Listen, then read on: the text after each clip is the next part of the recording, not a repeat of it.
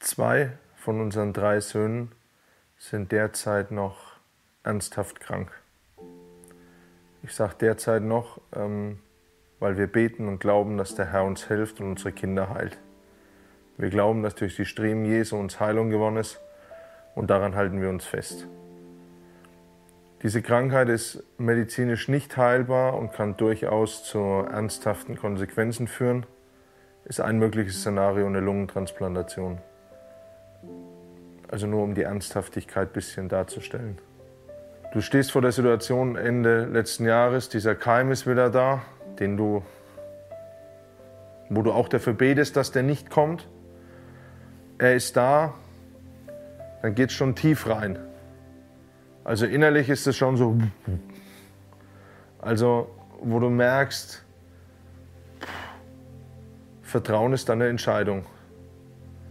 Und Hoffnung ist dann auch eine Entscheidung. Du gehst dann auf diese Situation zu und sagst, und Herr, du bist immer noch unser Gott und du wirst uns nicht verlassen und wir halten uns mit allem, was wir haben und sind an dir fest, so wie wir es die ganze Zeit schon tun, über Jahre. Wir halten unsere Hoffnung ihm gegenüber hoch und sagen, du bist der Herr, unser Gott, du wirst uns nicht verlassen, du schreibst in deinem Wort, dass du auf uns achtest und du wirst nicht gehen und wir hängen unsere Herzen an dich hin, unsere Hoffnung an dich hin.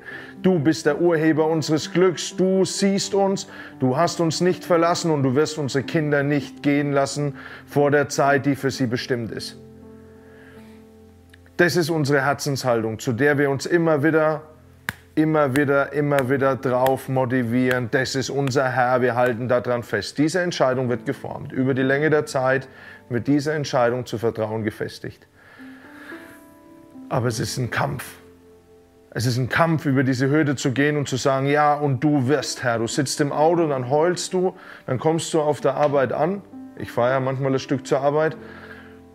Und dann musst du erst mal gucken, dass du dich wieder irgendwie fängst, weil der Schwinger halt schon gesessen hat. So. Du bringst dich runter, du hängst deine Augen, deine Hoffnung, deine, dein, dein Vertrauen auf ihn und sagst, du wirst es regeln. Ich werde innerlich jetzt ruhig und ich vertraue dir, dass du es gut machen wirst. So. Wieder Antibiose über die Vene. Das Jahr endet, das neue Jahr beginnt. Es hat sich alles wieder eingependelt. Gott sei Dank ist dieser Keim dann auch recht schnell verschwunden. Der Herr hilft uns. Auch die Art und Weise, wie das gelaufen ist, dass, das, dass die Zugänge nicht so oft gewechselt haben müssen, wir sind dankbar. So. Dann kommt dieses Jahr, Kontrollabstrich, ich wieder auf dem Weg zur Arbeit, ich kriege wieder einen Anruf, wir haben wieder diesen Scheiß. Keim. Fängst wieder das Heulen an. Betest, dass der Herr das bitte beendet. Und du stehst wieder vor dieser Entscheidung, was mache ich jetzt damit? Und ich sehe das immer wie Hürden. Weil das Problem ist, du musst über diese Dinge drüber, weil wenn du davor stehen bleibst und dieser, dieser, dieser, dieser oberen Querlade von dieser Hürde ständig in die Augen schaust, darauf habe ich keinen Bock, unser Herr wird uns helfen und das ist unser Herz. Was soll ich, was soll ich denn machen ohne ihn? Wenn ich ihn nicht hätte, wäre ich schon lang Alkoholiker oder drogenabhängig mit der Geschichte unser, unser anderer, also der Zweitgeborene, warum das überhaupt erst rauskam, wäre fast eineinhalb Tage nach seiner Geburt gestorben an dieser Krankheit. Wo du feststellst, da bleibt nicht mehr viel. Und mit diesem Hürdenlauf ist es, ist so eine Geschichte. Du siehst die Hürde, sie kommt auf dich zu, auf einmal steht sie da und will einfach nur Stopp hier geht's nimmer weiter, du bist jetzt am Ende. Und ich sag, mit, mit, mit, da, da ist ja nimmer viel. Das ist ja nicht so, dass du, dass du innerlich dann auf dieses Problem losgehst mit wehenden Fahnen. Ich werde dich jetzt besiegen, ich werde dich, da ist nichts. Da ist keine menschliche Reserve, wo du sagen kannst, das kann ich jetzt rausziehen und ja, ich muss nur richtig eins mit mir werden. Da ist nichts. Da ist keine Power, da ist keine Gegenwehr, weil du weißt, diese Macht ist an sich diese Krankheit ist an sich zu stark für mich. Das ist keine Grippe. Das ist kein Schnupfen. Das ist was, das übersteigt mein Handling bei weitem. So, und dieses, diese Situation will dir sagen, stopp, du kommst hier nicht durch. Und unser Statement ist, und ob wir da durchkommen, der Herr wird uns tragen und egal wie, aber diese Hürde werde ich nehmen, genauso wie die 80 zuvor. Das ist mir scheißegal. Ich werde mich von dir nicht in die Knie zwingen lassen, denn ich bin immer noch der Meinung, mein Gott regiert, mein Herr ist der Chef. Jesus ist der Chef im Ring. Ich weiß nicht, warum er bisher nicht kommen ist. Ich weiß nicht, warum meine Kinder nicht gesund sind. Das ist für mich aber auch nicht untergeordnet, aber es ist, ich vertraue ihm. Und ich habe zu ihm gesagt, weißt du, Papa, ich muss über diese Hürden drüber, jedes Mal aufs Neue. Und mit B-Note, also mit, mit der Art und Weise, wie ich über diese Hürde gleite, hat es mal gar nichts mehr zu tun. Und du nimmst den letzten Schwung, den du irgendwie aufbringen kannst, wo du zu deiner Seele sagen kannst, und wahrlich, ich halte an meinem Gott fest, denn was anderes bleibt mir nicht. Und dann gehst du nimmst du den Schwung mit, den du halt irgendwie kriegst und versuchst über diese Hürde zu kommen. Weit weg von dem Gedanken, dass du da sicher aufkommst. Manchmal hast du Angst, was, was machst du denn da? Was ist mit deiner Hoffnung? Was ist, wenn deine Hoffnung nicht beantwortet wird? Was ist, wenn du, wenn du an dein Ende kommst?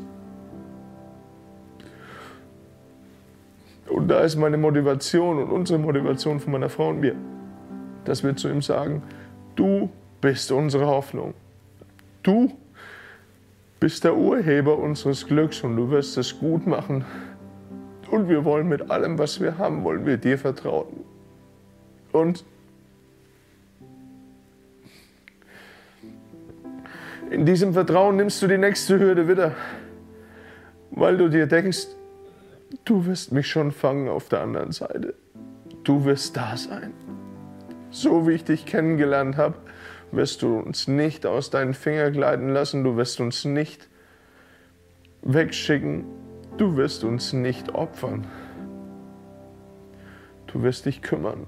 Und so kommen meine Frau und ich zu einem Statement, das so tief bei uns reingeht, wo wir zu ihm sagen, Papa, du wirst es gut machen und wir vertrauen dir. Und wir werfen alle unsere Hoffnung und unsere Zuversicht auf dich. Denn du liebst uns und du bist stark genug, dass du es ändern kannst. Und warum du es nicht gemacht hast, wissen wir nicht bisher. Aber wir werden nicht aufhören, an dich, den Allmächtigen, zu glauben, der auf uns achtet und der auf uns aufpasst und der sich um unsere Kinder kümmert. Ich erzähle euch diese Geschichte genau jetzt, weil ich jetzt drin stehe. Ist es einfach? Nein.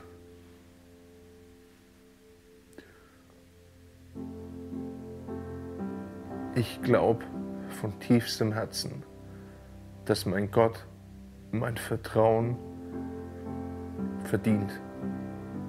Und ich habe schon einige Situationen in der Vergangenheit gesehen. Als er kam, ist es binnen Minuten vom Tisch, egal wie groß das Problem ist. Er liebt dich und er hat dich nicht vergessen. Und er wird sich nicht von dir abwenden. Versuch ihm. Du siehst souverän, ich bin nicht souverän im Vertrauen in Bezug auf meine Kinder.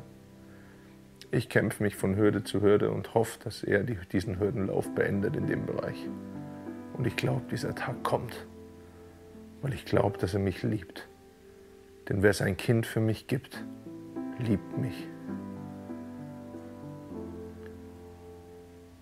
Papa im Himmel, ich bitte dich, dass wir dir vertrauen können. Und dass wir lernen, dir bedingungslos zu vertrauen.